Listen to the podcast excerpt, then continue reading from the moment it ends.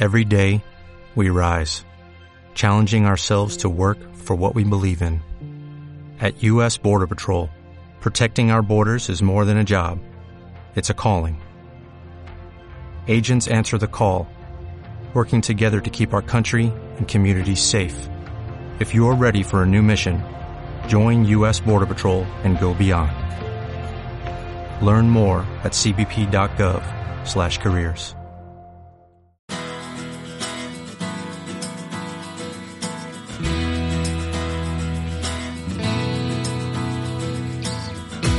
Después del trabajo, After Work, con Eduardo Castillo, Capital Radio.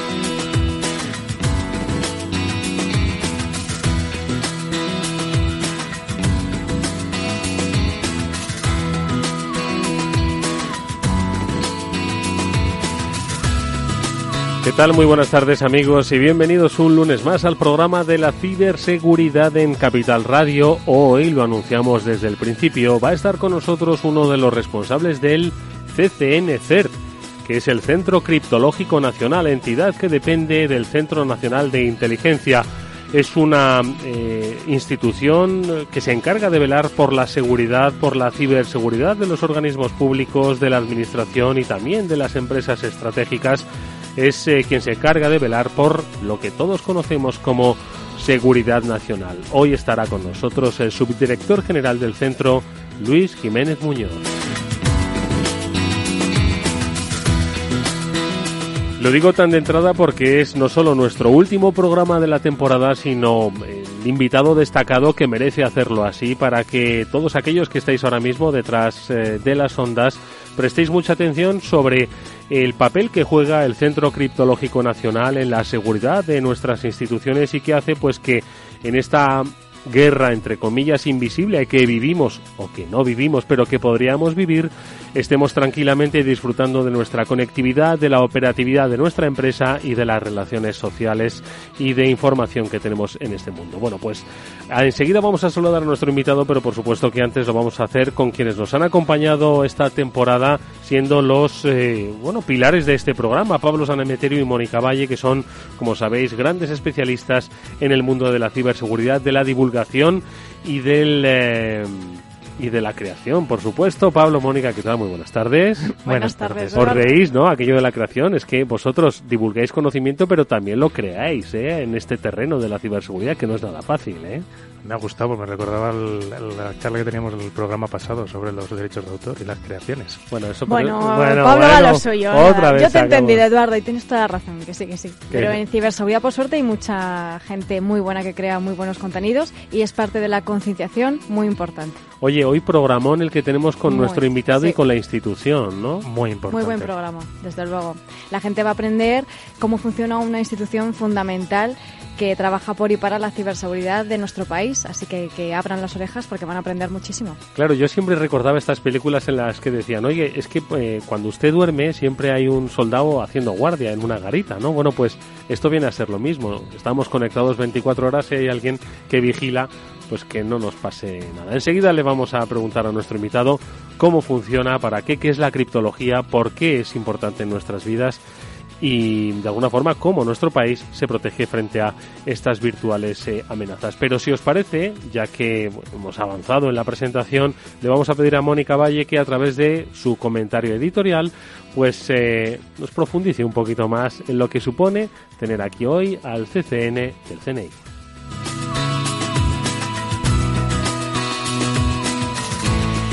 En, estas fechas es habitual pensar en las vacaciones, días de descanso en los que relajarse y desconectar, pero si hay algo que no desconecta nunca es la tecnología y por tanto la ciberseguridad.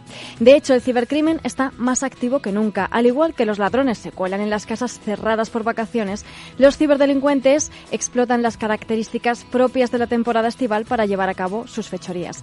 Ingeniería social, phishing, estafas online y todo tipo de fraudes y engaños en muchas ocasiones que los usuarios bajamos la guardia, esas prisas por encontrar la mejor oferta y por supuesto la tan repetida falta de concienciación en torno a estos temas. Por ejemplo, dar demasiada información sobre lo que estamos haciendo en nuestras redes sociales suele ser un error siempre, pero en estos días es aún menos recomendable. De la misma forma que no cuelgas en tus ventanas un cartel anunciando que has dejado la casa vacía, no deberías anunciarlo en tus redes sociales. No pasa nada por esperar unos días y subir esa foto de la playa a Instagram a la vuelta. Las empresas e instituciones tampoco deben bajar la guardia estos días, ya que aunque algunos echen el cierre por una temporada, los cibercriminales no lo hacen. Los sistemas de seguridad deben seguir funcionando a pleno rendimiento. Afortunadamente también contamos con organizaciones como el CCN a quienes vamos a conocer a continuación en profundidad que por suerte para nosotros tampoco descansan ningún día del año. Y es que la ciberseguridad no cierra por vacaciones. No cierra por vacaciones, nosotros sí hay que decirlo, pero bueno, volveremos con muchísimas ganas. Enseguida vamos a saludar a nuestro invitado. Antes, una brevísima pausa, un repaso a las noticias con los especialistas de On Retrieval y vamos a ver qué es lo que supone la criptografía en nuestra vida.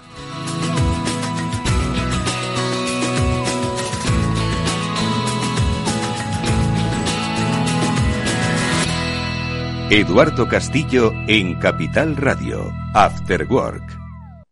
No te imaginas lo que nos ha pasado en la empresa. Nos han cifrado todos los datos y nos piden un rescate para desbloquearlos. Y todo por abrir un correo electrónico infectado. Menos mal que nosotros estamos protegidos con las soluciones de OnRetrieval que monitoriza, fortifica y gestiona la ciberseguridad de forma remota. ¿Y ellos pueden evitar que esto ocurra? Claro. OnRetrieval controla tus sistemas a distancia. Están vigilando las redes de tu empresa las 24 horas del día. Y yo que pensé que esto a las pymes no les podía ocurrir.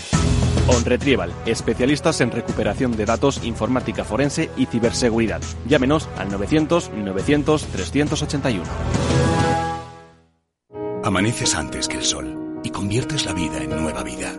Y alimentas el futuro de los tuyos. Te proteges de enfermedades. No te rindes ante las adversidades. Y cada día empiezas de nuevo. Eres de una naturaleza especial. Por eso hay un seguro especial para ti. Agroseguro. Más que un seguro. ¿Tienes un negocio que no funciona? ¿Lo has intentado todo y ya no sabes qué hacer? ¿Estás pensando en abandonar? ¿En tirar la toalla? No lo hagas. Piensa en los esfuerzos realizados hasta llegar hasta aquí. No estás solo. Si tu empresa está pasando un mal momento, Campus Emprendedores te ofrece estrategias, herramientas y las medidas adecuadas para reflotar tu negocio. Y si necesitas financiación, cuenta con ella. El 100% de los empresarios que han confiado en Campus Emprendedores lo han logrado. Vamos, estás a una llamada de lograrlo tú también. 914-237-064. 914-237-064. Solicita ya el diagnóstico gratuito de tu negocio. Campus Emprendedores, donde los sueños se hacen realidad. campus-emprendedores.com.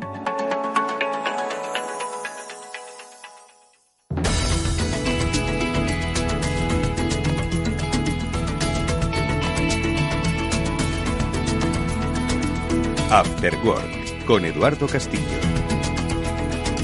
Bueno, pues en nuestro repaso habitual a la actualidad del sector, antes Mónica nos ponía los dientes largos sobre pues, el verano que se va a pegar en la playa, seguro, pero también nos daba las recomendaciones sobre lo que hacer estos días, que bueno, hay que tener prudencia porque ya sabéis que nos relajamos un poco más en verano y podemos cometer errores. Sin embargo, hoy la recomendación que hacen nuestros especialistas y amigos de On Retrieval viene precisamente para aquellas empresas que viven del turismo y es que ojo, esta es vuestra temporada, es agosto, comienza, bueno, julio y agosto.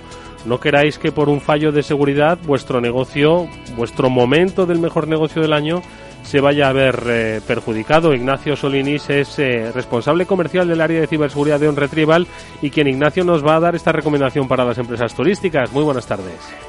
Muy buenas tardes, Eduardo. Efectivamente, desde On Retrieval nos hemos querido sumar a estas pequeñas advertencias veraniegas que nunca están de más porque precisamente en nuestra ausencia o nuestro descuido es cuando se producen casi todos estos incidentes de seguridad.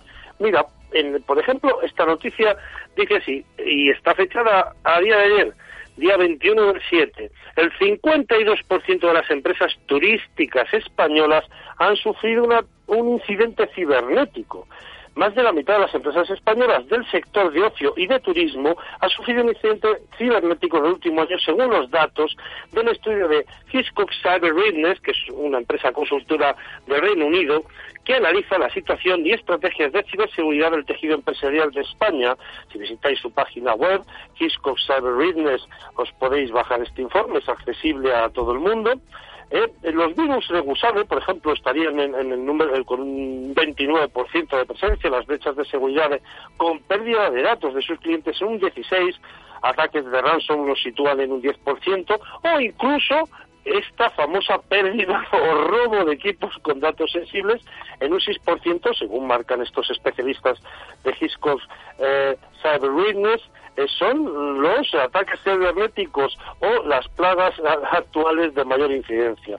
Las empresas de ocio y turismo de España dedican un 9% de su presupuesto anual destinado a tecnología en ciberseguridad, mientras que la media de las empresas de los otros sectores es del 8,8. El resto de países analizados sitúan este presupuesto medio en ciberseguridad de un 10,5% de su inversión en IT. El estudio revela también que el 68% de las compañías españolas de este sector prevé aumentar su inversión de ciberseguridad en los próximos 12 meses, por encima de otros sectores y em, por encima de la media de los países analizados. Dentro de las partidas destinadas a ciberseguridad de estas empresas destaca la intención de contratar personal especializado. En concreto, el 39% tiene previsto contratar nuevos profesionales, una cifra que también se sitúa por encima de la media de otros sectores y del resto de países que solo em, tienen pensado incrementar estas inversiones en un 29%. Eh, además, eh, las compañías de este sector destacan por encima de la media en la creencia que las autoridades reguladoras están aumentando los requisitos de seguridad cibernética que es una afirmación que comparte hasta el 68% de los encuestados. Y es que en España tenemos que tener en cuenta que somos una de las principales potencias turísticas del mundo y es evidentemente uno de los nichos donde más dinero, más datos y más inversión se está moviendo. Pues bien, eh, nosotros poniéndonos un poquito más veraniegos, ya con manga corta, eh, vamos a hacer las siguientes advertencias desde el, laboratorio de ciberseguridad de On Retrieval. La primera, muy sencilla, es una clásica de, tarjetas de crédito. Ya sabemos que tenemos que tener mucho cuidado cuando paguemos fuera, estamos fuera del país o estamos fuera de nuestro hábitat habitual, ¿no? Tenemos que evitar eh, pues dejar de perder de, perder de vista nuestra tarjeta bancaria, eh, intentar que nadie nos la copie con estos métodos que hay cada vez más avanzados, mirar de vez en cuando el saldo de nuestra tarjeta bancaria o de nuestras cuentas para ver que no ha habido una variación ya que estamos pagando fuera, pero sobre todo algo un poquito más serio. Por ejemplo, se puede poner una, una contraseña de doble factor. ¿Qué es esto? Bueno, pues muy sencillo.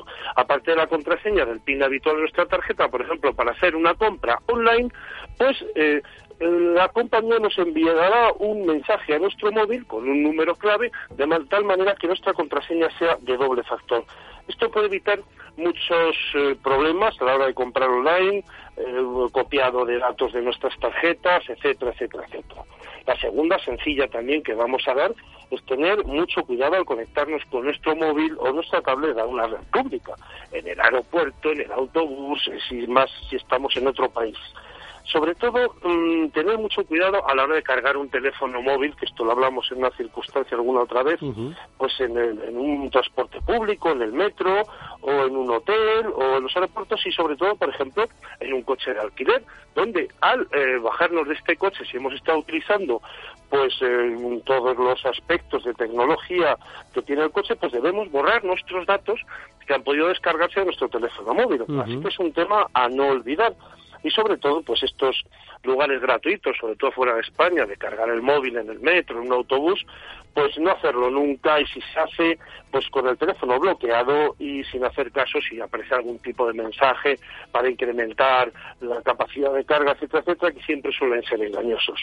Y por último, para la empresa On Retrieval le recomienda que en verano por lo menos al haber menos carga de trabajo, pensamos que es la época idónea para fortificarse. ¿Cómo? Pues con, con análisis de redes y de páginas web de un retrieval instalando un firewall o un WAF para proteger nuestra página web y si en su caso queremos de verdad estar seguros, el servicio de monitorización de nuestra red, monitorización y fortificación como lo que hacemos en eh, On Retrieval con Aramida. Y sobre todo, desearos, Eduardo, y a todo el equipo de Afterworld, a Pablo Sanemeterio y a Mónica Valle, que eh, si vais a estar fuera estos días, seáis felices, eh, desconectéis el cerebro, pero no desconectéis, por favor, vuestras medidas de seguridad, ya que os queremos de vuelta en el mes de septiembre, sanos, salvos y con todos vuestros datos intactos. Ah, eso esperamos, eso haremos y por supuesto que contaremos con los especialistas de On Retrieval para que a la vuelta del verano sigamos recibiendo, a propósito de la experiencia que cada semana nos cuentan de hechos reales que se han producido, un aprendizaje sobre cómo deberíamos relacionarnos con entornos mucho más seguros, especialmente de la empresa. Ya lo habéis oído. Estoy seguro de que las empresas no van a cerrar durante el mes de agosto, pero la actividad va a descender. Son pocas las personas que hay y es un ambiente un poco más distendido. Eso no significa que las amenazas vayan a ser igual de distendidas. Así que tenéis una muy buena oportunidad para fortificaros y estar monitorizados, que esto no acaba porque sea el mes de agosto. Ignacio. No, desde luego.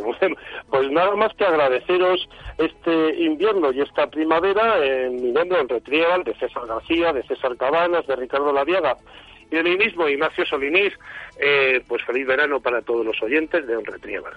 Ignacio, muchísimas gracias. Lo mismo os deseamos para todos aquellos amigos y especialistas que nos habéis acompañado estos meses desde On Retrieval. Un fuerte abrazo, Ignacio. Un fuerte abrazo, Eduardo. Buenas tardes. Bueno, pues ya les eh, habéis oído, ellos están a vuestra disposición. 900 900 381 900 900 381 SAC arroba onretrieval.com, servicio de atención al cliente, son las eh, siglas. ¿Y por qué? Pues porque ya veis lo que saben y sobre todo lo que entienden a las empresas y a sus necesidades. No os olvidéis de este nombre, Aramida. Preguntadle a Ignacio en este número. Nosotros, por supuesto que a partir de septiembre os lo seguiremos recordando. Vamos con más noticias y es que, Mónica, si pueden whatsappear WhatsApp, pues no, si pueden hackear WhatsApp Google y Amazon, ¿qué es lo que nos espera? No, Mónica, no, Pablo, que es el que nos lo va a explicar, aunque Mónica también me lo podría haber explicado. Pablo, ¿qué pasa? A ver, ¿ya no puedo fiarme de WhatsApp o qué? No, a ver, esta noticia viene un poco en relación a una noticia que vimos hace unos meses, que el, que el servicio de WhatsApp podía ser hackeado mediante las llamadas, a ver, las videollamadas o las llamadas de voz que se hacían a través de WhatsApp. La verdad es que era un, un ataque bastante sofisticado y que te instalaba un malware pues bastante, bastante potente que les hacía con el control del del dispositivo móvil. Esta noticia que sale en, Financial Times y que se hace eco de distintos medios de, comunicación aquí en España, pues viene a decir que este grupo podría también, ya que una vez estar dentro del teléfono, podría acceder a tus datos en la nube. Venía un poco a, a destacar cómo, como ya te han comprometido el teléfono y las contraseñas están ahí y los tokens de acceso están en ese teléfono, pues se pueden utilizar o incluso puedes mandarle órdenes y comandos a las propias aplicaciones, los puedes utilizar como medio para ir llegando un poco más lejos hacia la información de ese objetivo de esas personas. Dirían que este, que este malware que utilizaban, que se llamaba Pegasus, eh, se podía se ha mejorado este año con esta funcionalidad para poder rastrear en, la, en las nubes la información de las víctimas a las que se le ha instalado, que normalmente se, se vende o lo vende esta compañía como una herramienta de seguridad para protegernos de, de ataques terroristas y de alto nivel que puedan llegar, pero que bueno que también se han detectado instalada en, determinadas personas defensoras de derechos y libertades en países un poco más complicados. Bueno, pues de países, por cierto, de Europa del Este vamos a hablar, eh, no por complicado, sino porque es allí donde nuestras dos últimas noticias nos llevan. Uno de ellos es a Bulgaria, porque allí ha sido detenido Mónica, ahora sí, si no me equivoco, uno de los mayores ladrones que ha habido en eh, bueno en el área de la ciberseguridad porque se llevó datos de eh, millones de usuarios de entidades financieras, ¿no? Sí, la verdad es que complicado ha sido su problema de Bulgaria. Ha sido un joven de 20 años el que eh, supuestamente le han detenido. Ya veremos si ha sido él el que ha puesto en jaque a un país entero desde la silla de su ordenador, básicamente. ¿Quién era? Era un encargado de ciberseguridad que básicamente con un dispositivo conectado a Internet ha conseguido tener acceso a esos datos de 5 millones de, usuarios, de búlgaros, Un dato bastante relevante teniendo en cuenta que el país cuenta con 7 millones de habitantes. Así que ahora las autoridades están investigando a ver qué es lo que ha fallado y qué es lo que ha pasado. Ha sido el martes cuando la policía búlgara eh, detuvo a este joven por ser presuntamente el responsable de este ataque, de este robo de datos económicos de buena parte de la población del país. Reconocen las autoridades que ha sido capaz de acceder a millones de datos de personas y de empresas y que ha conseguido información de ingresos, de pagos, de declaraciones de impuestos, de seguros de, seguros de salud, de estado de préstamos concedidos incluso. El problema es que que ahora intenta resolver es cómo este joven ha conseguido acceder de manera tan sencilla a datos tan sensibles y, comprometidos como estos. Estoy seguro de que nuestro invitado tiene una reflexión sobre, sobre este caso, este suceso, y también sobre el siguiente, Pablo, y es que va a llamar la atención de muchas personas. La Agencia Secreta de Inteligencia de Rusia ha sido hackeada. Bueno, ha sido hackeada. Su información se ha visto comprometida. Principalmente la noticia aparecida eh, lo que delata es que, lo que, lo que indica es que ha sido eh, atacado y, se han conseguido extraer información del principal. Que se ha atacado el servicio de inteligencia es normal. Vamos, el servicio De, lo, que quiero decir es que lo que se ha visto atacado ha sido el proveedor de servicios de servicio de inteligencia, no ha sido el servicio de inteligencia propiamente dicho. Lo que pasa es que en el fondo, pues este proveedor manejaba información confidencial de la, de la agencia de seguridad rusa y se ha liqueado pues determinada información relacionada pues con proyectos tipo eh, desanonimización de Tor o proyectos relacionados con eh, analizar las redes sociales y ver qué información va poniendo distintas personas o incluso pues un proyecto que llama la atención bastante y del que incluso nos estuvo hablando nuestro amigo Luis de la revista SIC de intentar sacar Rusia de, la, de internet en caso de ser necesario y aislarse, ¿verdad? Y aislarse en, su propia internet, en su propia internet y así evitar ataques o, o, de información. Fijaos, fijaos lo que muchas veces hemos dicho que quizás el ataque no te va a llegar a ti sino que va a llegar a través de uno de tus proveedores. Exacto. Esto es una cosa que siempre hemos hecho hincapié y en este caso pues bueno unos proveedores de servicios ha sido el, el que ha fugado información. Pues también creo que de esta noticia seguro que nuestro invitado, al que ahora saludamos, va a tener mucho que decir.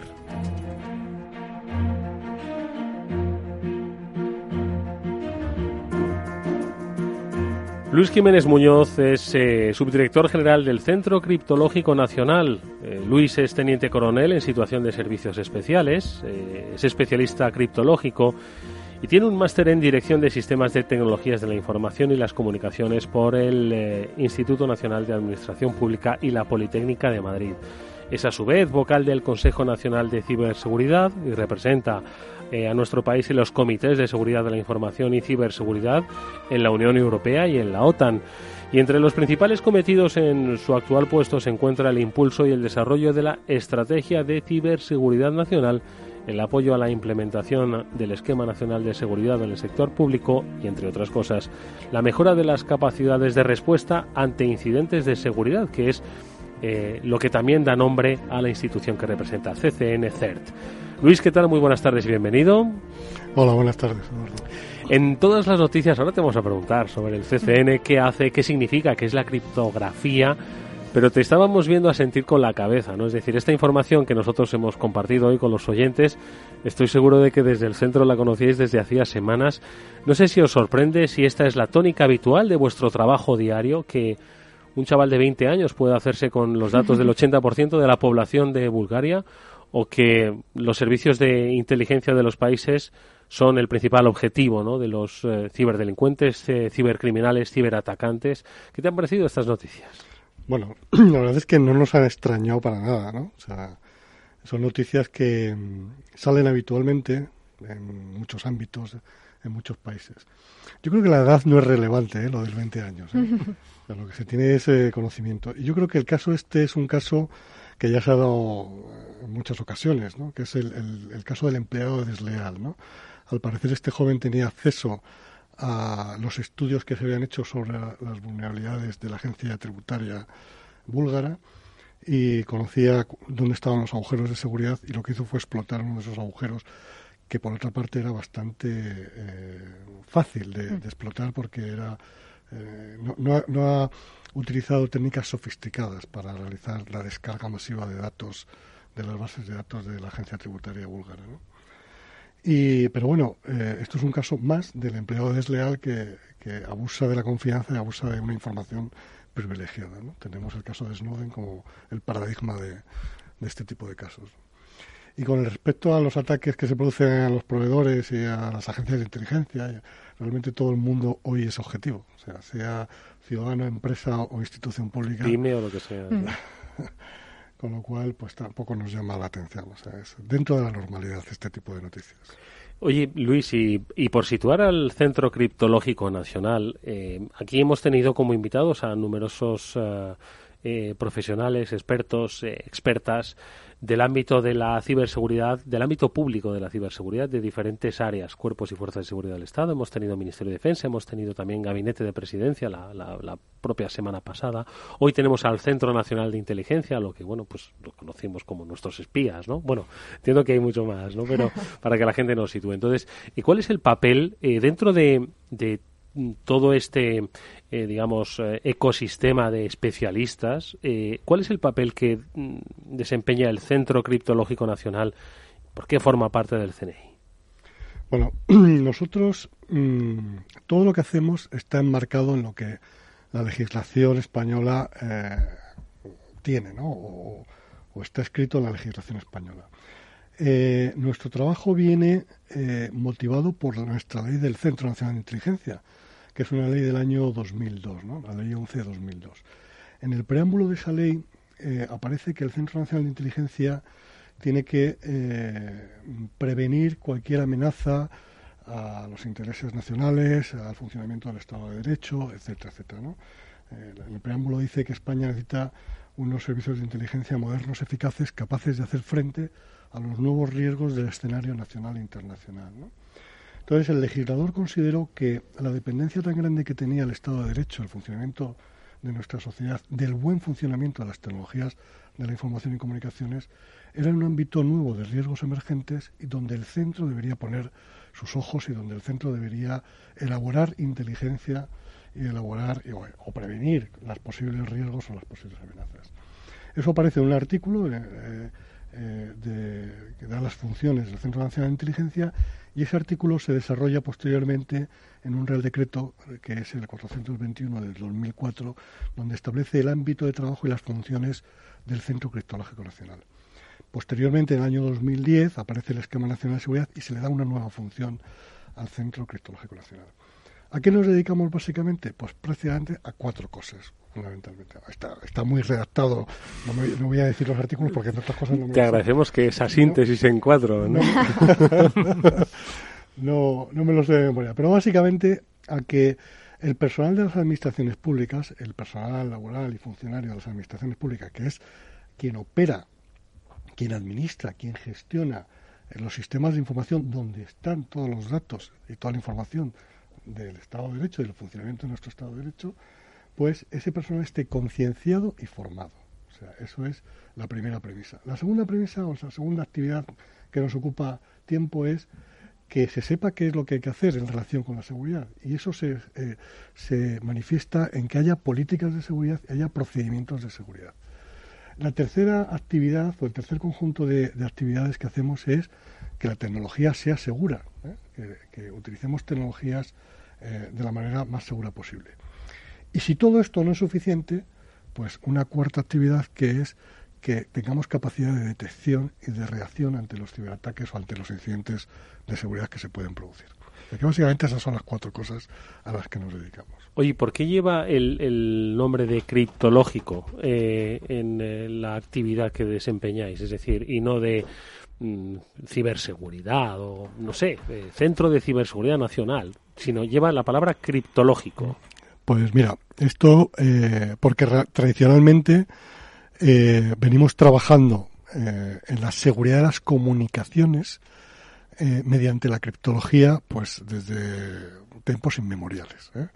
Desde la época de Franco, donde había un, alto Estado Mayor, donde tenía un gabinete de cifra, que pretendía lo que trabajaba era la protección de las comunicaciones, por telex, por teletipo, por fax, etcétera, etcétera. Mm, la criptología eh, la palabra ciberseguridad no es fruto del día a la mañana. O sea, la palabra ciberseguridad que utilizamos hoy en día es fruto de la evolución de la amenaza y es fruto de la evolución de la tecnología. Entonces, yo cuando empecé hace 26 años a trabajar en estos temas, eh, tratábamos la seguridad de comunicaciones por un lado, la seguridad de redes por otro, utilizábamos el término NetSec, utilizábamos eh, la seguridad de computadores, utilizábamos el término CompuSec, utilizábamos el término CryptoSec, eh, que es la seguridad criptográfica, y bueno, pues eh, todos esos conceptos se fueron aunando en un concepto que era InfoSec y, y, posteriormente Information Assurance, ¿no? ¿Por qué? Porque la criptología a partir del año 76 eh, hay, un, hay un, hecho disruptivo e innovador que es la aparición de la criptografía de clave pública.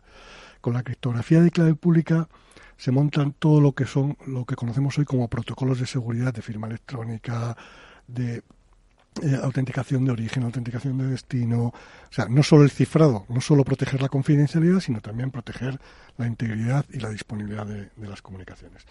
Entonces, la criptografía da ese salto cualitativo en el año 76 y es la base eh, que construye todo el edificio de la seguridad de las tecnologías de información que hoy conocemos. En cualquier protocolo que utilicemos eh, para acceder a una wifi, para acceder a una página web, para eh, hacer un pago a través de internet, cualquier protocolo de seguridad que utilicemos hoy en día, la base, su seguridad reside en una primitiva criptográfica. Y yo digo muchas veces que se puede saber de criptografía y no saber de ciberseguridad, pero hoy en día no puedes saber de ciberseguridad sin saber de, criptografía. Mm. Una grandísima reflexión y muy, muy acertada, la verdad, porque es, es cierto que aunque la criptografía a veces parece difícil, luego realmente cuando te remangas un poquito y le metes mano no es tan complicada como puede parecer. Sí, vamos, estoy seguro, vamos, de que yo mañana me remango. Nada, cinco minutitos ya lo ¿eh? Yo os digo que sí. Bueno, lo que sí que es interesante, porque has hablado de formación y a mí me gusta mucho siempre que me preguntan, pues, eh, personas que les interesa el mundo de la ciberseguridad y demás, siempre les remito a la plataforma Atenea, que es una plataforma que tiene el CCN CERT, que se puede acceder a través de su página web, muy sencillo, y cualquier persona, da igual el nivel que tenga, pues puede hacer una serie de retos, entre ellos eh, criptología, por supuesto, y entonces a partir de esos retos, pues va... Eh, eh, desafiándose a sí mismo, a ver qué conocimientos tiene, eh, porque bueno, la ciberseguridad pues tiene esa parte también de mm, eh, pues autodidacta, ¿no? Que se suele decir que eso nunca falla, ¿no? La formación, uno mismo tiene que tener ese pequeño impulso y vuestra plataforma yo sé que la usa muchísima gente pues para retarse y para aprender también. La verdad es que estamos muy orgullosos de, de la plataforma Atenea porque no esperábamos el éxito que ha tenido. Es decir, nosotros estábamos buscando algo que estaban haciendo muchas agencias de seguridad, eh, que tiene competencias similares a las nuestras, para la búsqueda de talento y un poco para, para mover el saco de los ratones para que, eh, la gente, los estudiantes, animar y, que, los estudios en ciberseguridad y, en, seguridad informática, bueno, pues tuviesen su atractivo, ¿no? Eh, no esperábamos el éxito, ahora mismo hay más de 7.000 y pico. 7.000 inscritos usando 7.694 personas inscritas. lo, tengo, aquí apuntado, que me lo han apuntado mis, mis compañeros. Es decir, que, que, en un año y poco que llevamos con la plataforma, pues eh, tenemos un, un, montón de, de, de, gente muy interesada y además que se lo toma con muchísima y competitividad, incluso. Y, con muchísimo ardor para, para resolver los retos y, además eh, hay varios canales de, de chat que donde hablan entre ellos, etcétera, de cómo resolver y, la verdad es que los 77 los 77 retos que actualmente tiene la plataforma, pues eh, la verdad es que yo me quedo en el tercero, pero bueno, hay gente que sabe muchísimo y que, y que realmente eh, hace las cosas muy bien. ¿no? Pues nada, desde aquí les animamos. Luego daremos las coordenadas, lo tengo aquí delante. Eh, yo es que creo que no voy a saber ni inscribirme, vamos, por mis conocimientos, pero bueno, a través de la página web que luego recordaremos de ccn-cert.cni.es o ponéis en cualquiera de vuestros buscadores, eh, ¿cómo, lo he puesto? No, lo, había puesto yo, es plataforma Atenea. Plataforma, Atenea y me llega lo primero. Pero, y luego lo recordaremos. pero me gustaría preguntarle a a nuestro invitado Luis Jiménez Muñoz, que es el subdirector general del Centro Criptológico Nacional, cómo es un, un día o el día a día en el CCN, es decir, hasta donde puedas contar, claro. bueno, pues es muy difícil contarlo porque cada día es distinto, pero bueno. No, nosotros tenemos eh, una serie de actividades eh, eh, en relación con la formación, en relación con la elaboración de documentos, de políticas y, de procedimientos, de guías de seguridad y demás. Tenemos una serie de actividades en relación con la evaluación y certificación de la tecnología y tenemos una serie de actividades en relación con la capacidad de detección. Operamos una serie de herramientas. Eh, el Centro Cristológico Nacional tiene dos departamentos. Eh, un departamento que es el Departamento de Ciberseguridad, volcado a todo lo que es la parte de servicios, eh, formación, elaboración de políticas, servicios de detección, de gestión de incidentes. y después otro gran departamento que es el Departamento de Tecnologías, que son los que realmente entran en la tecnología a muy bajo nivel eh, para ver sus características de seguridad, eh, eh, validan los resultados de los laboratorios de evaluación, hacen las evaluaciones criptológicas de, de, las tecnologías y de los productos que después se ponen en funcionamiento en las administraciones públicas y gestionan todo lo que es, están al cabo de, la calle o, se mantienen en, el último grito de lo que está saliendo en relación con la eh, tecnología de seguridad y en relación con las amenazas a esa tecnología. Entonces, pues eh, es una labor muy mm, eh, discreta, callada, mm. profesional. Nuestros éxitos no se venden, simplemente o se conocen, o, pero no se publicitan realmente. Y, realmente mm, lo mejor que tiene el Centro Criptológico Nacional es la cantidad de gente buena que tiene eh, trabajando con esa labor del día a día. Aunque no se publicite, yo quiero hacer una pequeña publicidad de la labor que hicieron con el, ataque del ransomware de WannaCry, que ellos mismos pusieron a disposición de toda, toda la población una herramienta que frenaba el, malware en concreto. Cuéntanos un poquillo de esa, de esa herramienta, Luis.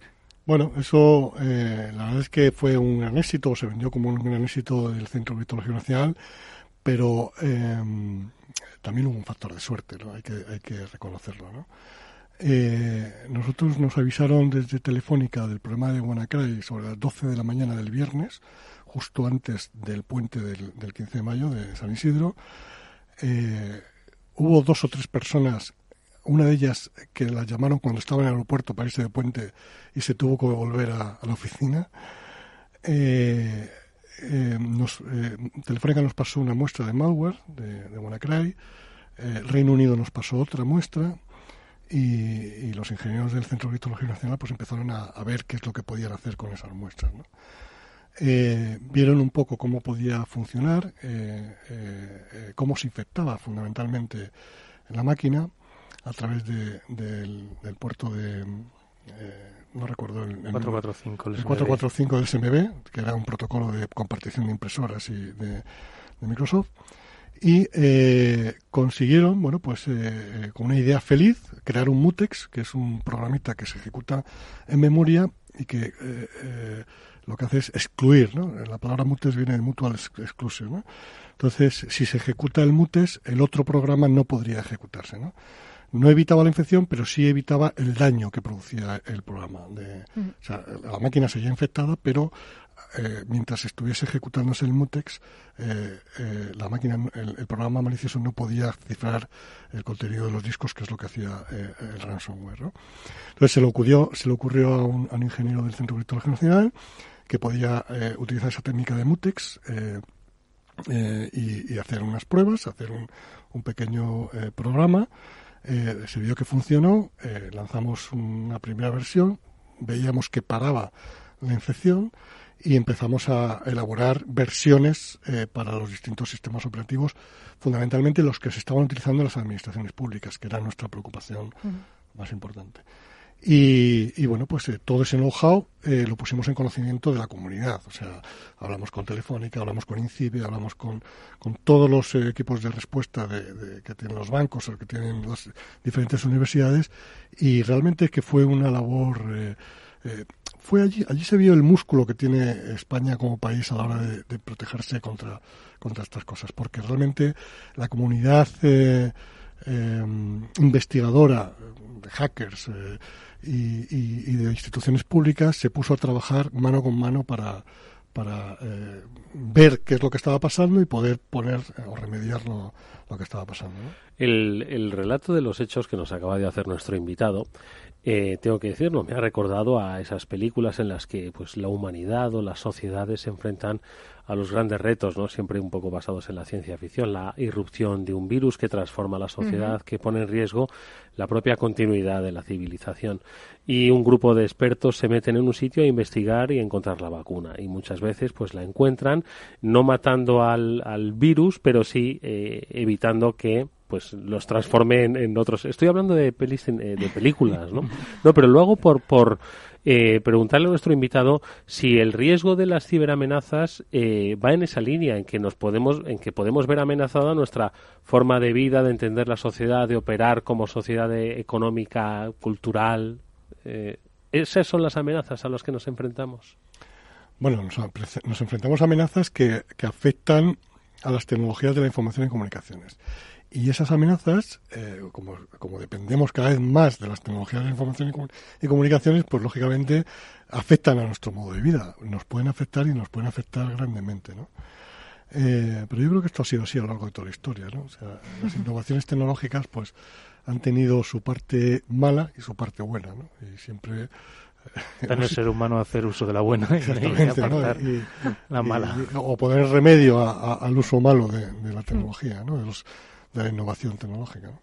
Lo que es interesante al hilo de lo que decías Eduardo, en esas situaciones ¿no? de, una crisis grande, pues cómo se une ¿no? esa colaboración entre distintos actores, ¿no? que mm. por ejemplo aquí siempre lo hablamos que en ciberseguridad esa colaboración público-privada es fundamental de todos los distintos actores, el, educativo también, eh, y nos lo has también relatado en esta historia, ¿no? cómo esa colaboración hizo posible, pues unos enviando la muestra, otros analizándola, otros haciendo, y todos los distintos actores tienen su, su papel clave y no pueden fallar ni unos ni otros, ¿no?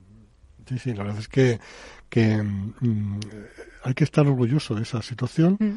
Y yo creo que, hombre, también eh, se sacaron muchas lecciones aprendidas de aquella situación, porque hubo mensajes un poco catastrofistas, ¿no? muy alarmistas en relación con WannaCry, ¿no? Eh, eh, bueno, pues también la política de comunicación eh, se revisó en aquel entonces, ¿no? Eh, había que tener una política de comunicación un poquito más eh, dirigida y mucho más elaborada, ¿no? Y, bueno, pues se sacaron bastantes conclusiones. De hecho, a, raíz de WannaCry se han mejorado un montón de los procedimientos de coordinación y de, se han creado foros específicos para la coordinación en, en estos casos. O sea que, Vamos a hacer, perdonad, una brevísima pausa. Seguimos hablando ahora con nuestro invitado de la actividad del Centro Criptológico Nacional. Eduardo Castillo en Capital Radio, After Work. Finambest. Esto dicen de nosotros. Siendo un ahorrador normal, que no tienes una gran cantidad líquida que invertir y demás, muchas veces lo que quieres es no tener tú que volverte loco buscando qué fondo te produce más rentabilidad o ni te cuento andar pendiente de la renta variable. Selección independiente de los mejores fondos del mundo entre más de 50.000 fondos. Y si sale uno mejor, te lo cambiamos sin coste. Finambes.com. Fácil, transparente y rentable.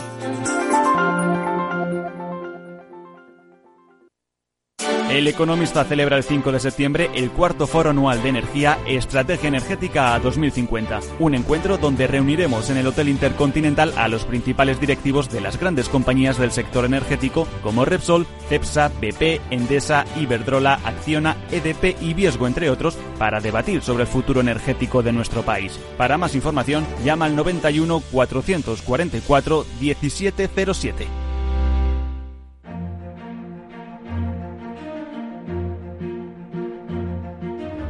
After Work con Eduardo Castillo.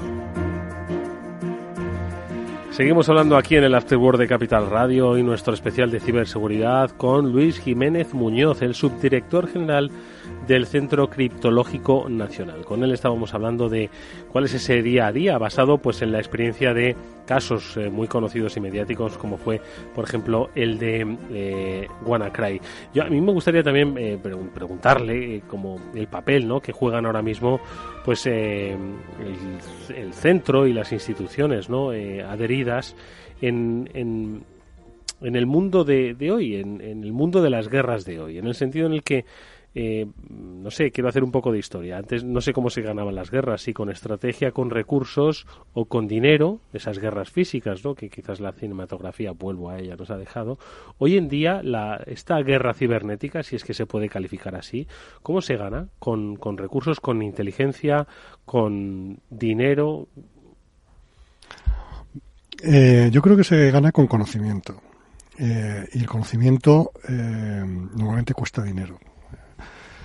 Pero realmente mm, eh, a mí no me gusta utilizar el tema de ciberguerra, o, pero la situación actual que tenemos en relación con la seguridad o con las amenazas a las tecnologías de la información, eh, la situación que tenemos actualmente mm, de incertidumbre en relación con, con, cuánto estamos protegidos o cuán vulnerables somos, eh, esa situación de incertidumbre se gana con conocimiento se gana con capacidad eh, intelectual y, con recursos humanos especializados eh, para que sean capaces, por ejemplo, de determinar cuál es el problema y hacer una vacuna en tiempo oportuno para, para evitar eh, males mayores. ¿no? Eso es un ejemplo, ¿no? Eh, claro, ese conocimiento cuesta dinero. Ese conocimiento cuesta políticas de formación, cuesta eh, investigación, cuesta I más D, o sea, cuesta eh, eh, alcanzar esos niveles que tienen otros países y que en España pues estamos ahí pedaleando para poder alcanzar. ¿En qué nivel estaríamos respecto a otros países? No lo sé, eso es una pregunta muy difícil. vamos a ver, yo sí que puedo decirte, en mi opinión, que nosotros tenemos las ideas muy claras, eh, cuando hablo nosotros hablo como, como país, ¿no? Tenemos una legislación eh, muy garantista eh, que toca todos los aspectos de la ciberseguridad, tanto en el ámbito de la sociedad de la información, en el ámbito de la ciberdelincuencia, del cibercrimen, en el ámbito de la seguridad nacional, en el ámbito de la empresa y de, y de la promoción, incluso en el ámbito académico. Es decir, tenemos legislación, normas, y, sabemos lo que tenemos que hacer en relación para alcanzar capacidades en ciberseguridad. Y en ese aspecto yo creo que estamos de los mejores países del mundo. ¿eh? Y en, Europa yo creo que seríamos los primeros en tener ese marco normativo eh, tan desarrollado y tan eh, específico, digamos que partiendo la tarta de la ciberseguridad en los diferentes ámbitos en los que trabajamos. Sí que es cierto que cuando ya descendemos a a cosas más pragmáticas, bueno, pues eh, en el ámbito que a mí me, corresponde, pues las administraciones públicas tienen unas carencias importantes de, recursos económicos y humanos para tratar la ciberseguridad. ¿no?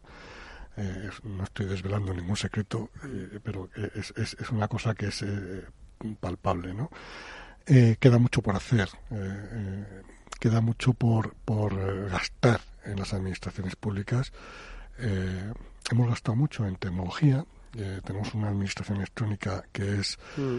que es eh, bueno, pues envidiada por muchísimos países. es un modelo, sí. Que es un modelo, eh, pero hace falta ahora gastar en, en, ciberseguridad. Y gastar en ciberseguridad en las administraciones públicas es gastarse en conocimiento y gastarse, no gastarse en herramientas, no, no es cuestión de comprar tecnología es cuestión de, de estar en, conocimiento, mm. en, personal especializado, eh, que esté en las administraciones públicas, no que esté subcontratado, sino que esté en las administraciones. Y eso cuesta dinero, lógicamente. ¿no?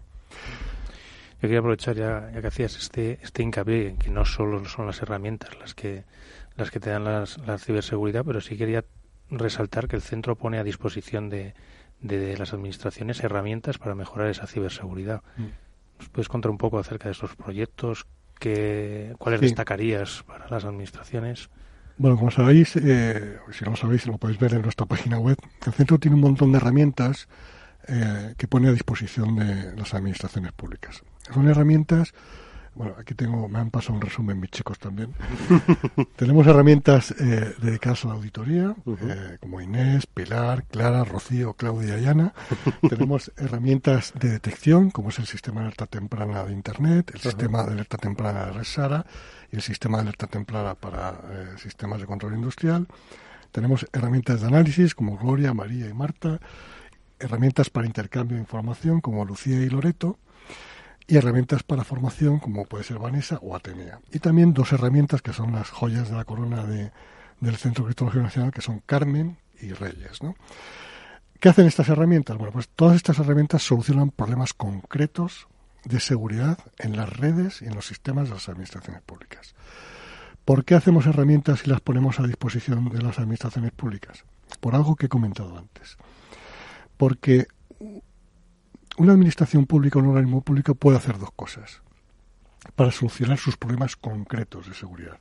Una es contratar una empresa que le haga una consultoría, que contrate a otra empresa que le dé las soluciones y abrirle la puerta, pasa a mi casa y solucioname el problema de seguridad. De esta manera, el conocimiento, el know-how, la capacidad no queda dentro del organismo público, no queda en la institución, queda en la empresa eh, contratista. Mm. Si yo eh, eh, elaboro una herramienta que le doy a la institución pública o al organismo público con licencia gratuita, le obligo a que esa herramienta la maneje su personal, con lo cual el conocimiento y el know-how queda en la institución y queda en el organismo, con lo cual elevamos la capacidad de resiliencia como país a la hora de tratar el problema de la seguridad. Y además estas herramientas tienen otra ventaja y es que, primero, la gran mayoría de ellas son ideas felices elaboradas en el mundo académico, en grupos de investigación de las diferentes universidades. Ideas felices que después han sido eh, transformadas en producto. Y que después ese producto lo ha hecho una empresa española, no una empresa de Allende los mares o, de Allende las fronteras. Una empresa española, con lo cual eh, estoy contribuyendo a la creación de tejido empresarial español y al que el conocimiento quede en casa y elevar el nivel de competitividad de nuestra empresa en el ámbito de la ciberseguridad. Y por último, le estoy facilitando a que la administración pública, que ese organismo público lo pueda eh, eh, hacer, porque a lo mejor esta, esta herramienta le va a ser mucho más barata porque ya está pagada su desarrollo con los fondos eh, del Centro Nacional de Inteligencia. Con lo cual, o fondos del Centro Nacional de Inteligencia o fondos de defensa, que también es un gran, o fondos de la Secretaría General de Administración Digital, que es eh, otro de los grandes proveedores o que promocionan estas herramientas y en I+D que hay detrás de estas herramientas. Eh, Luis, eh, bueno, hay que decir que esto no está completo hasta que no tengáis el Mónica por ahí para que ¿eh? para que sea ya como el elenco completo de eso. Tomo, tomo nota. Pero bueno, fuera de bromas, tengo aquí las soluciones Ana, Tenea, Carmen, Clara, Gloria, Inés, Loreto. Por ejemplo, Loreto, plataforma de almacenamiento en la nube. Pongo Clara. a ver si se me descarga. Vamos a ver. Herramienta de auditoría de cumplimiento con el ENS en sistemas Windows. He cogido estas dos al azar. Esto, pues un poco para que quienes nos están escuchando y formen parte o tengan vinculación con administraciones públicas, entiendo, de todo tipo, porque hay muchos organismos eh, de carácter público que, quizás no, no, son conocidos por todos vosotros, pero bueno, hay una red de empresas de, la administración, ayuntamientos, corporaciones locales, eh, gobiernos regionales, que podrían eh, utilizar estas herramientas. ¿Qué es lo que tendrían que hacer?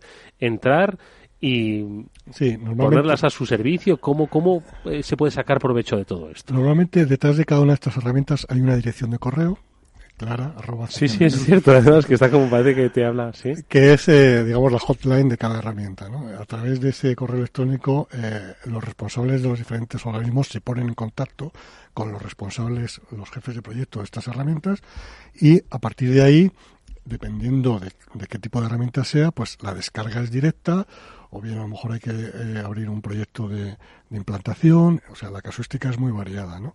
Pero siempre detrás de cada una de estas herramientas hay un manual, hay un, concepto de operación de la herramienta, un concepto de uso de la herramienta y hay todo un apoyo por parte del Centro Criptológico Nacional para el despliegue de estas herramientas en los diferentes organismos de, la administración. ¿no? O sea, que, que eh, no es un arco de iglesia, es decir, eh, un administrador de sistemas o un responsable de, un ayuntamiento, de una diputación, de un organismo público, eh, necesita una herramienta para configurar los sistemas operativos Windows de su organización y puede hacer dos cosas. Puede irse al mercado y puede contratar los servicios de una consultora o puede instalarse la herramienta Clara.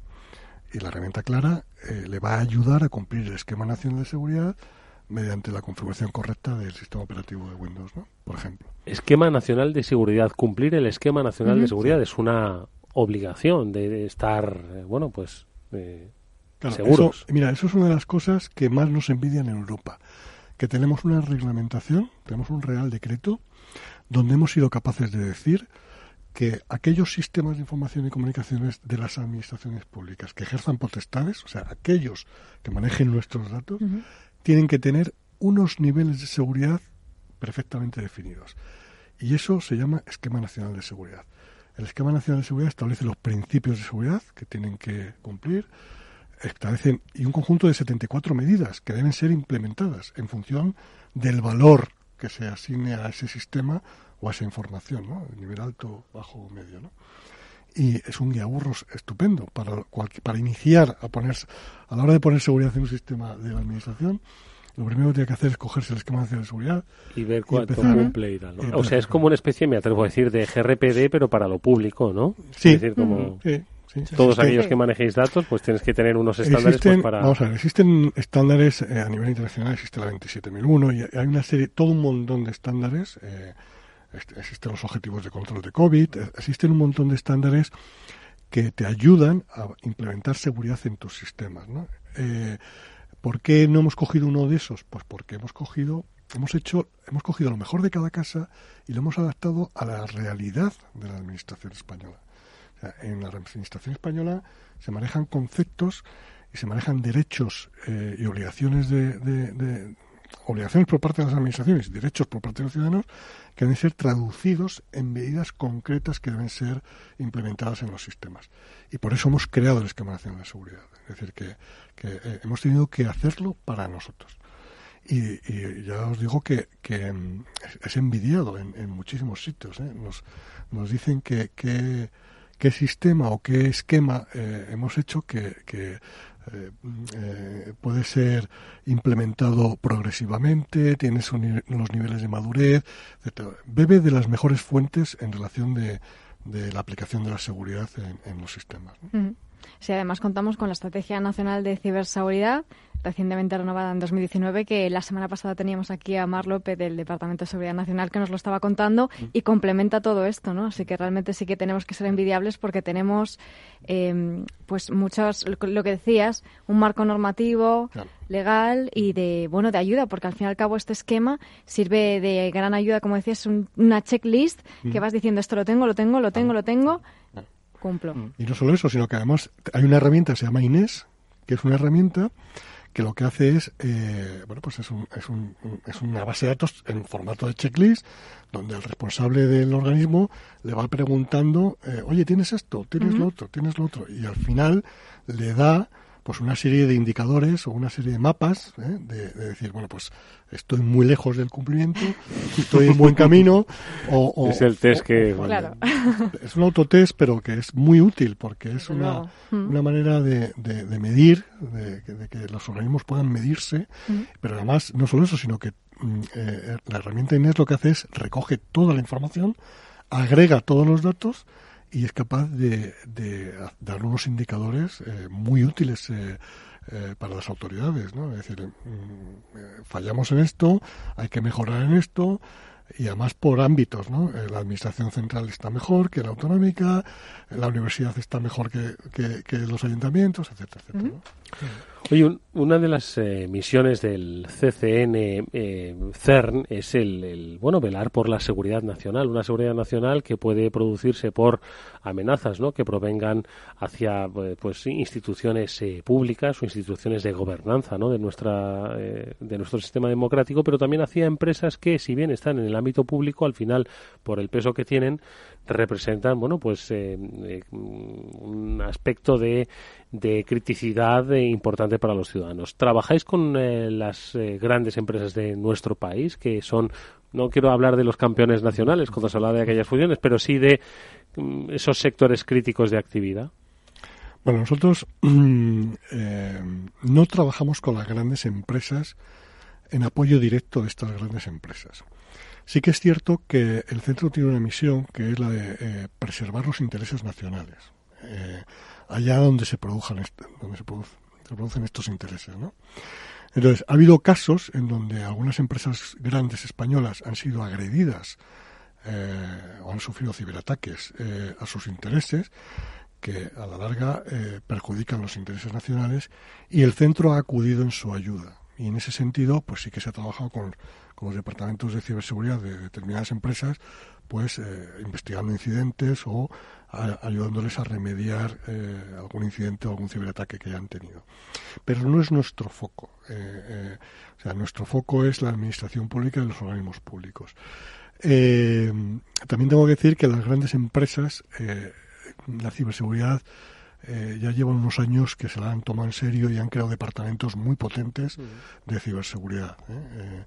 Yo creo que las, las empresas del IBEX 35, yo creo que todas ya tienen una unidad específica, potente, dedicada a la ciberseguridad y, y, además bien situada en la orgánica de la, de la organización. ¿no? pero sí, mm, a veces han sufrido ataques y, el centro ha acudido en su ayuda. ¿Cómo es, cómo es, ¿Cuál puede ser un, ataque que, bueno, que puedas contar, que haya sufrido una empresa española, por ejemplo, y que suponga pues, que atenta contra los intereses nacionales? Bueno, eh, fundamentalmente, por ejemplo, si, si, sufre un ataque de negación de servicio, bueno, pues es un problema que tienen y, por no haber hecho bien los deberes de ciberseguridad que solucionar y, haber tener sus sistemas expuestos ¿no? es, un, es un problema que a nosotros no nos ha, que no nos, no nos moviliza ¿no? Pero si es un, ciberataque eh, con una PT sofisticada en donde hay un robo de información y esa información está siendo utilizada para ir en contra de esa empresa en, los eh, escenarios de concursos internacionales o los escenarios de negociaciones internacionales, pues ahí sí que hay un ataque directo a, nuestros intereses nacionales y ahí sí que el centro les ayuda pues a, investigar el APT y a, tomar las medidas de remediación. Ha habido casos muy concretos de empresas españolas que les han robado eh, ofertas o, diseños y que, y que han estado en la competencia y que, se han llevado el concurso porque han ofrecido más barato y, lo que han hecho ha sido robarle la propiedad intelectual a, la empresa española. Con la hiperconectividad de, y sobre información que hay ahora mismo de instituciones públicas, privadas, de personas, eh, pequeñas empresas grandes que hay ahora mismo en la red, me sorprende que no se produzcan más, bueno, igual es que no lo sabemos, que no se produzcan más episodios de este tipo de robo de información, eh, porque al final, en fin, estamos en un mundo global, todo está conectado, estamos, eh, hay una hipercompetitividad, ¿no? Ya no me refiero solo al, quizás el ejemplo que has puesto de los, de los concursos internacionales, sino estamos ahora mismo, pues, asistiendo, por ejemplo, al, al, debate de, de investidura, donde hay negociaciones secretas, donde al final todo acaba teniendo un un, escenario digital, me sorprende que no se produzcan más episodios ¿no? de, intento de vulneración y de obtención de información. ¿O se producen? no lo sabemos. Bueno, se producen, eh, muchos eh, salen a la luz y otros muchos no salen a la luz. ¿no? Eh, en concreto, en el tema de las empresas, todas estas empresas son empresas cotizadas y un, que salga a la luz un incidente de esas características pues les, les puede penalizar, penalizar bastante ¿no? y además eh, esto es un aspecto muy importante de la colaboración público-privada. Eh, la colaboración público-privada se tiene que dar en un clima de absoluta confianza, porque lógicamente eh, eh, la información es poder y entonces pues la información en relación con tus vulnerabilidades o con los ciberataques que tú puedas haber sufrido, pues es una información que puede ser que puede hacerte daño mm. si se revela eh, en canales que no estén suficientemente eh, protegidos por la confianza. Y bueno, pues es un tema donde hay que trabajar y estamos trabajando.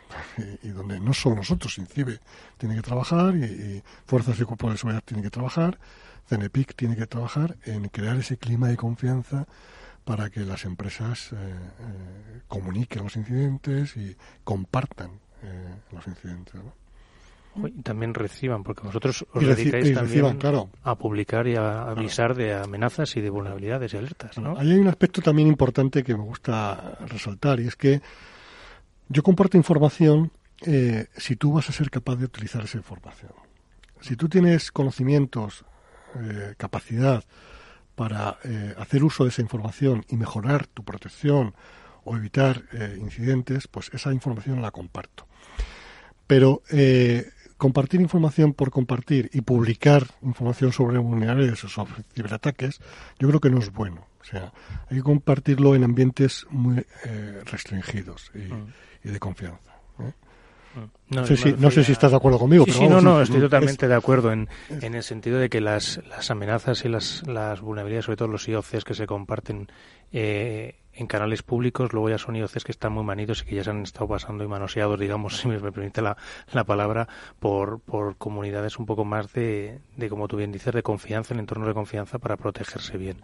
No, yo me refiero más... Lo que ha pasado en algunos casos de un malware que se ha subido a, Virus, Total. Hmm. ¿eh? ¿Qué es Virus Total? Virus Total es la página, digamos, por excelencia donde puedes mandar archivos para ver si son maliciosos o no. Es decir, es un proyecto español, además, inicialmente era español, eh, donde están 70 motores de antivirus, tú lo subes y ahí te recibes una respuesta de si es bueno o malo pues, en función de estas 70 antivirus. Digo que era española porque la compró Google. Virus Total, que era un servicio maravilloso, que nosotros además fuimos de los pioneros en, hacer uso de esos servicios. Eh, pero fíjate, o sea, nosotros monitorizamos Virus Total, en el sentido de que estamos al día de lo que se de lo que se sube a virus total para ver dónde por dónde va el nivel de sofisticación de la amenaza ¿no? pero igual que lo monitorizamos los buenos lo monitorizan los malos entonces en cuanto un malo ve que una muestra de su malware ha sido subida a virus total, inmediatamente modifica eh, esa muestra. E inmediatamente, con lo cual nos dificulta el seguimiento de, ese malware. ¿no? Es decir, que aquí hay. Eh, podemos hablar largo y tendido sobre este. sobre el mundo de las APTs y sobre el mundo de, del malware. ¿no? me alegro mucho que lo, que lo comentes así, Luis, porque además yo precisamente en uno de los másters que tengo el, el tema de malware les hago precisamente ese ejercicio. Es decir, yo les doy una muestra de malware que está precisamente fuera de virus total y como les ve aparecer esa muestra en virus total les hago rehacer el ejercicio. Y no veas tú cuando faltan dos días para entregarla los gritos que se oyen por todas partes. Pero yo creo que al menos se llevan esa, ese aprendizaje de eh, cuidado con los servicios que, que, son buenos los servicios que hay en internet generalmente para ayudarnos a la ciberseguridad pero como tú bien dices no están monitorizados solo por los buenos también los malos están haciendo uso de, de, ellos. Y yo no, yo me refería también cuando hablábamos de, de alertas, de amenazas y de ciberseguridad, me, me, refería un poco más cuando publicáis pues, nuevas vulnerabilidades que, que se que llegan a, a, Internet, que llegan a conocimiento y alertáis a las empresas para que pongan remedio en, en, bueno, en empresas y entidades públicas en ese sentido.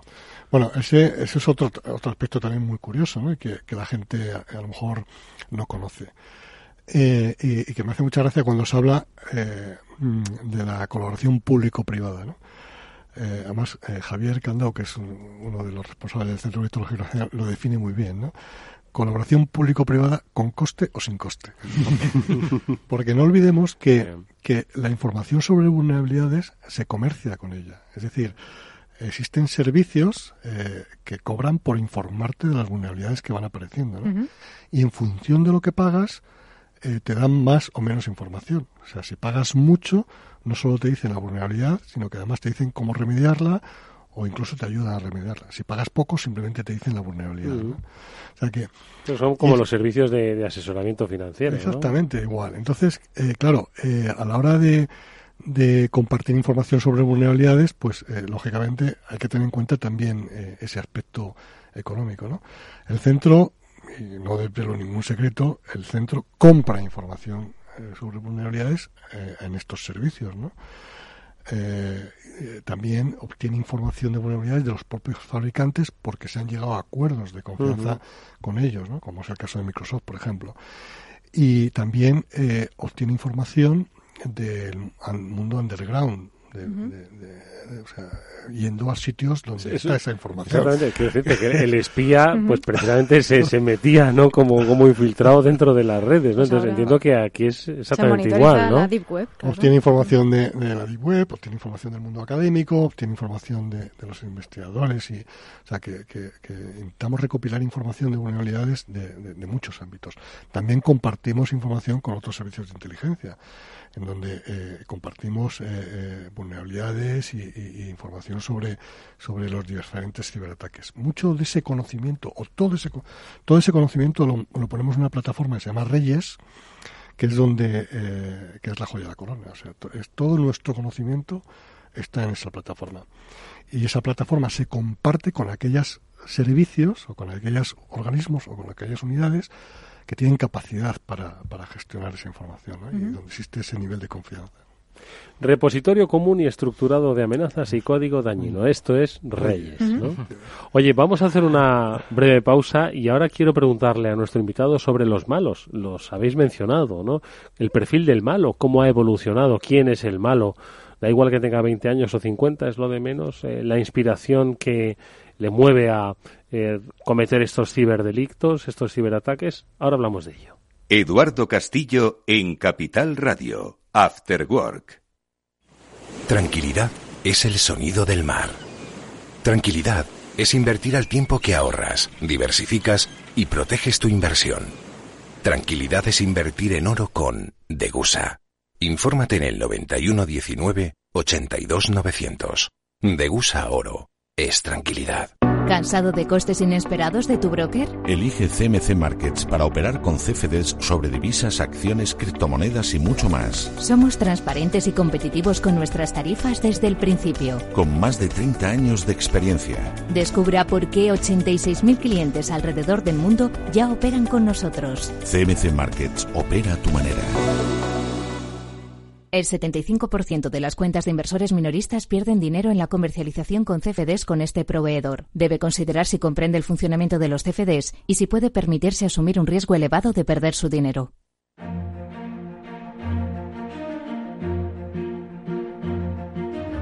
After Work con Eduardo Castillo.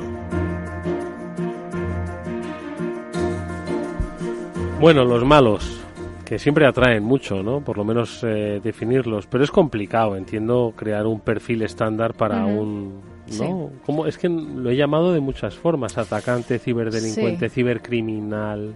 Actor suele ser el palabra, que se suele utilizar. Actor. ¿Ah, bueno, claro, es que, a ver, por un lado tenemos esos grupos cibercriminales que, como hemos dicho muchas veces, eh, funcionan como verdaderas empresas que ganan mucho dinero y lo reinvierten en esas herramientas para el cibercrimen. Y también tenemos a ciberdelincuentes que compran otras herramientas que ya están hechas de botón gordo, por decirlo de alguna manera, que no requieren esos conocimientos técnicos pero bueno, aquí está Luis que nos lo va a contar. No, lo has definido.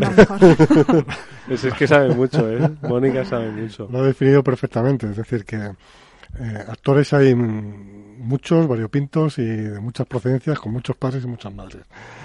Y vamos, a nosotros el que más nos preocupa es el actor estatal, ¿no? El, que no tiene por qué ser una agencia estatal, eh, puede ser eh, un, conjunto de un, grupo de personas eh, trabajando eh, o, siendo pagadas por una agencia estatal.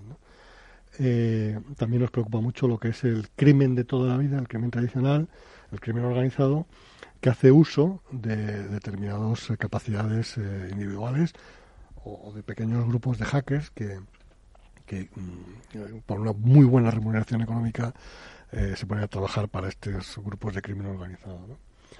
Eh, y de hecho, cuando hablamos de crimen organizado con capacidades de, ciberataques, realmente mm, lo que hacen estos grupos es contratar, es, eh, compran capacidad, es lo que, lo que hacen fundamentalmente. Y después nos encontramos con todo tipo de, de, actores, o sea, el actor individual, el actor despechado, el empleado desleal, el actor eh, que por jugar, por reto, por, o sea, mm. muchos tipos, mucha tipología. Fijaos, es que claro, yo pienso que ha cambiado todo del mundo físico al mundo al mundo virtual. En el mundo físico, pensando en en, pues eh, esos ataques, ¿no? Pues eh, un país contra otro país, intereses nacionales contra otros intereses nacionales, al final se escenificaba, pero la virtualidad, los enemigos eh, son, o estos actores pueden ser tanto de terceros países como personas individuales que pueden hacer daño a las infraestructuras de, de, un país. Es decir, que las amenazas, los flancos a defender han crecido, ¿no? Y la identificación de los enemigos es todavía mayor, ¿no? Sí, bueno, tú has dicho un aspecto muy importante, que es, nosotros denominamos superficie de exposición, ¿no? O sea, la inter, hiperconectividad de todo tipo de redes eh, que antes estaban aisladas, eh, ahora están conectadas a Internet, eh, todos los sistemas de control industrial, etcétera, ¿no? Entonces, claro, la superficie de exposición es mucho más grande, ¿no? antes existían las redes corporativas, pero ahora ya las redes corporativas ya no tienen no tienen mm, eh, fronteras, fronteras. Eh, con el tema de los dispositivos personales, el teléfono móvil, etcétera, las tabletas, pues la red corporativa llega mm, a tu casa, ¿no? a cualquier las clouds a la casa de cualquier empleado.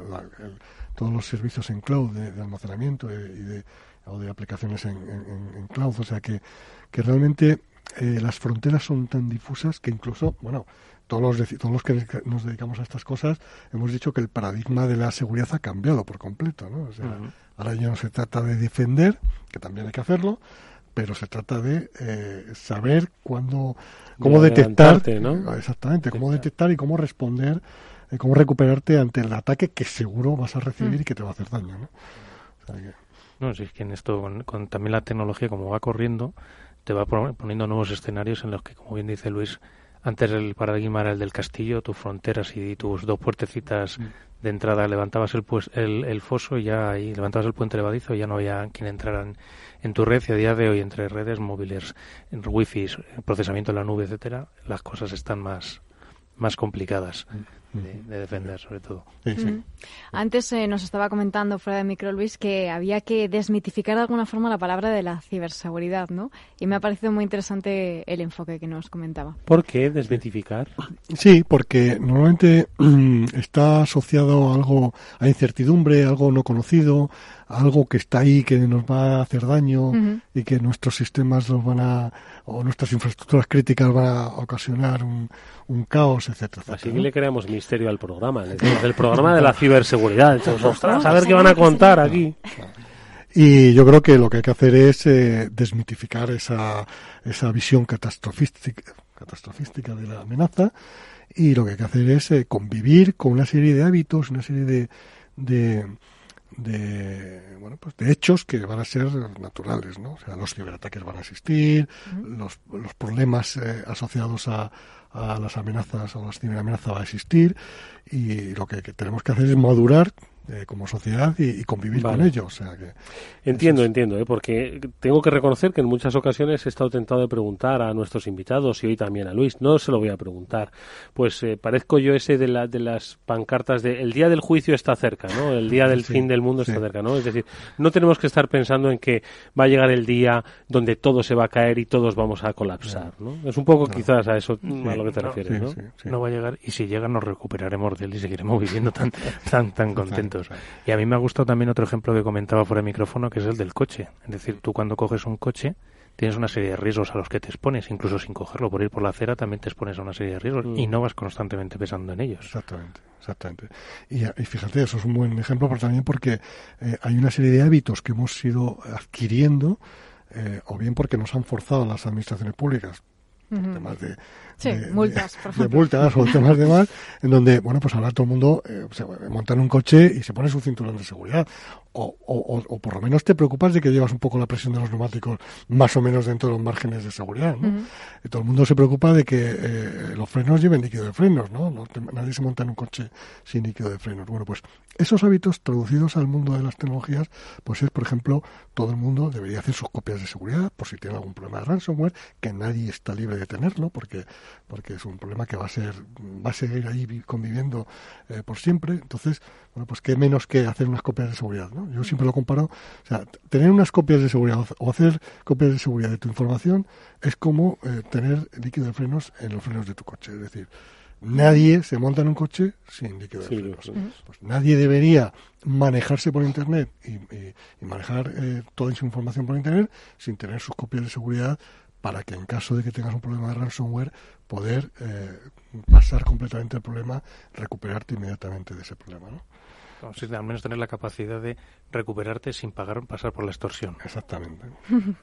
Oye, pues si os parece, vamos a dedicar estos últimos minutos de nuestro programa hoy a recordar, por supuesto, citas que tenemos y que también ponen a nuestra disposición instituciones como la que hoy nos acompaña y muchas otras que enseguida nos van a recordar.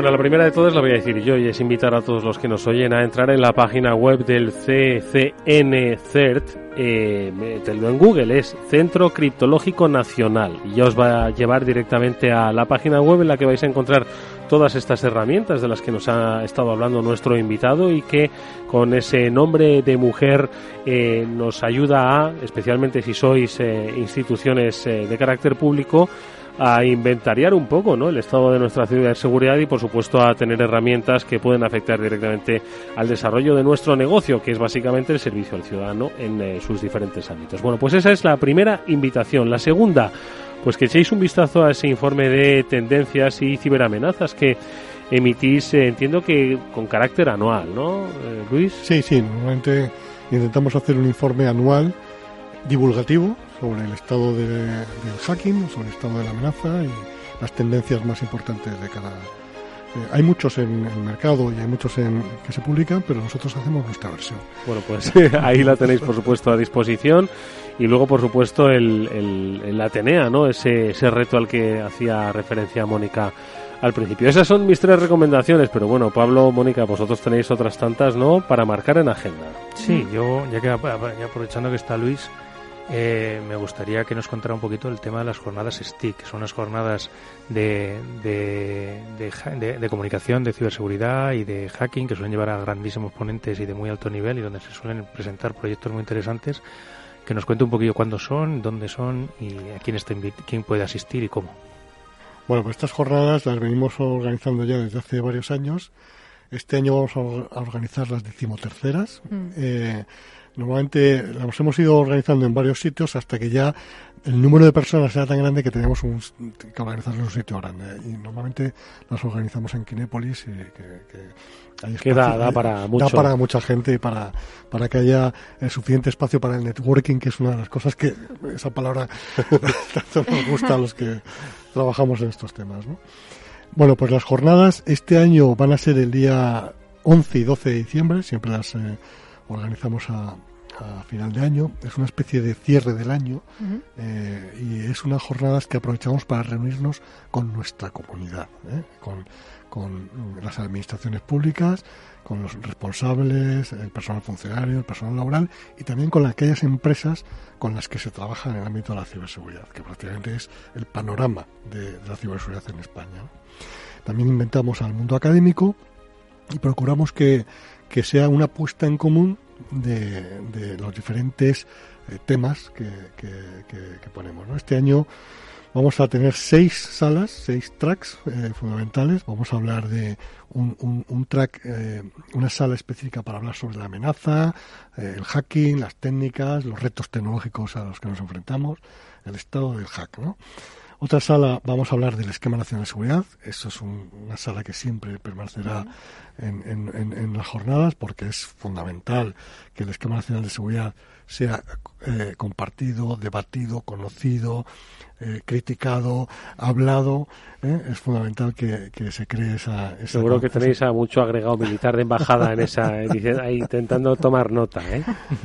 Después vamos a hablar de prevención, de prevención en seguridad y las soluciones que el mercado ofrece para la prevención en ciberseguridad. Vamos a tener una sala específica sobre retos de Atenea y donde allí pues esa más fue muy interesante la del año pasado y en vista del éxito pues eh, la vamos a, a, repetir. Va a haber una sala específica sobre operaciones eh, en el ciberespacio eh, con su aspecto militar. que, será el mando conjunto de ciberdefensa quien, quien dirija esa, esa sala. Y por último, vamos a tener una sala específica para el control industrial, los sistemas de control industrial y la ciberseguridad en el ámbito del control industrial. Después tendremos una serie de talleres y bueno, pues eh, esperamos eh, satisfacer las expectativas que se ponen en estas jornadas. Eh. ¿Quién, puede ir, Luis? ¿Puede ir todo el mundo? ¿Empresas privadas, públicas, grandes? Vamos a ver, tenemos un problema de espacio y, hay números clausos, ¿no? Y siempre... Cinepolis es grande, pero tienes un límite. sí,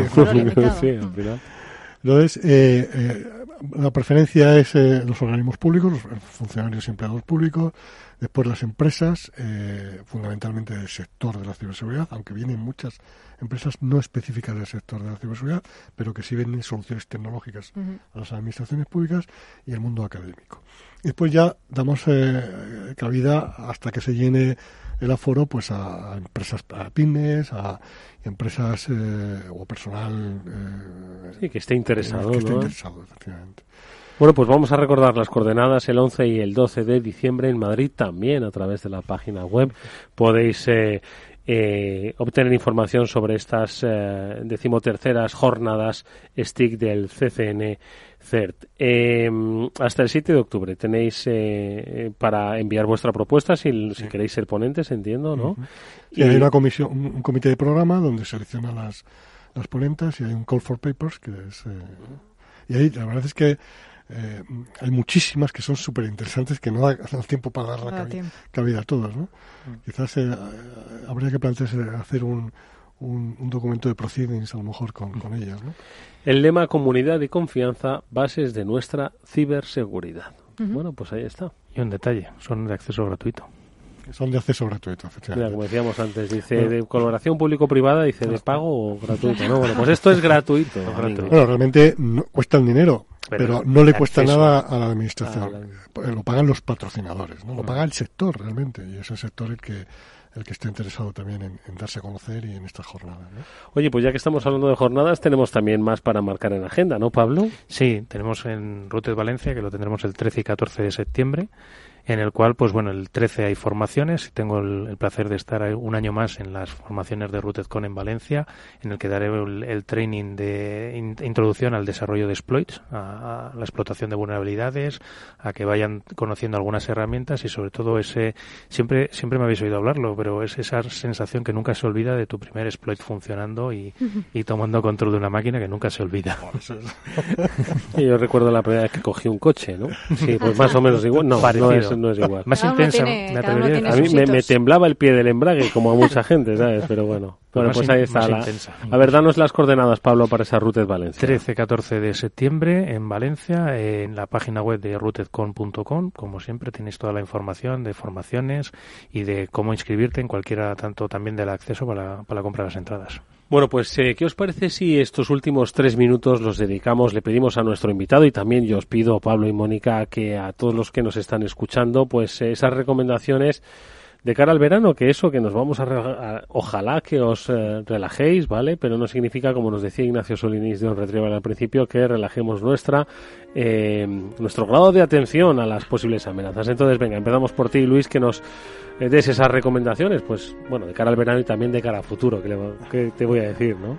Bueno, yo mi recomendación es que la ciberseguridad debe ser un hábito ya incorporado en nuestra vida diaria. O sea, tener buenos hábitos en el ámbito del uso seguro de las tecnologías tiene que ser algo eh, que no nos tiene que preocupar, sino que lo tenemos que incorporar como un buen hábito, eh, como igual que nos ponemos el cinturón al montarnos en un coche, pues eh, debemos pues, hacer copias de seguridad, no utilizar la misma clave para, todos los servicios, etcétera. O sea que una serie de buenos hábitos que poco a poco, sin, sin estridencias ni, ni, viendo grandes amenazas, ni viendo grandes contubernios detrás de, nuestros datos, pero sí que nos que nos hagan eh, la vida más cómoda. Hábitos saludables en cuanto a nuestra relación con la tecnología. Exactamente. Gran consejo. A ver, chicos, ¿y el vuestro? Otro buen hábito, pues mira, ahora que nos vamos a conectar a muchas redes wifi abiertas, viajando, o en las estaciones, en los restaurantes. Free wifi, pues, free wifi. Vale, pues un buen hábito, úsalas, pero utiliza una VPN, que es un programita que te puedes instalar en tu ordenador, en tu teléfono móvil, hay millones de tipos, y entonces eso lo que crea es un túnel por el que los datos viajan más eh, no seguros, pero sí cifrados, y si alguien los intercepta, pues no podrá leer esas transacciones que estás haciendo en el banco o esa contraseña. ¿Y el tuyo, Pablo? Pues yo voy a hacer otro otro básico también que no debe faltar nunca, que es el de actualizar los sistemas. Ese botoncito. Muy interesante, muy interesante. Porque es que precisamente cuando dejas de actualizar los sistemas o las aplicaciones es cuando estos cursos de desarrollo de exploiting funcionan mejor, porque están ahí atrás y estás puedes jugar con ellos. La actualización siempre te va a quitar todos los fallos de seguridad conocidos. Bueno, pues eh, ahí están esos tres consejos y el mío me atrevo a darlo. ¿eh? Mira que yo de esto no sé. Simplemente tener un poquito de cierta desconfianza o perspicacia ante aquello que es la primera vez que nos llega. ¿Vale? Lo digo, no le demos al, al primer clic eh, de manera inmediata. Controlad vuestra curiosidad. Tened curiosidad y mirad en Google antes a ver si lo que os ha llegado es bueno o es malo. Vamos a agradecerle a nuestro invitado Luis Jiménez Muñoz, que es el subdirector general del Centro Criptológico Nacional, que nos haya acompañado. Ha sido interesantísimo, Luis. Muchísimas gracias. Mucha suerte para el futuro. Gracias a vosotros. Y por supuesto, Mónica y Pablo, amigos, a descansar y a disfrutar. Gracias por vuestra temporada. Ha sido fantástica. Gracias a ti y nos vemos en septiembre ya. En, en dos semanas, es lo que nos queda. Dos, semanas, dos, tres semanas. Bueno, un dos, poquito tres, más, Eduardo, más. por favor. Que gracias, amigos. Os lo, os lo merecéis. Que descanséis de verdad. Gracias a ti siempre.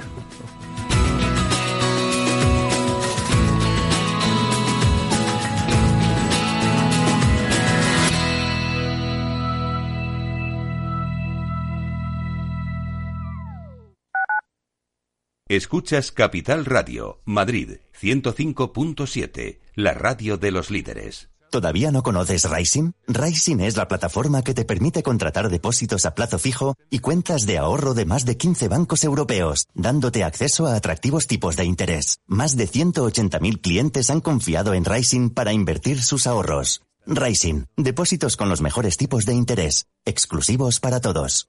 Esto te estás perdiendo si no escuchas a Luis Vicente Muñoz en Capital, La Bolsa y la Vida. todo cuanto pues, se podía hacer mal se ha hecho mal por desidia, por incuria en el gobierno. No solo es la corrupción, insisto, eh, sobre todo el caldo de cultivo es la corrupción, pero el problema es la quiebra, la quiebra de la democracia, la quiebra del orden constitucional. No te confundas. Capital, La Bolsa y la Vida con Luis Vicente Muñoz, el original.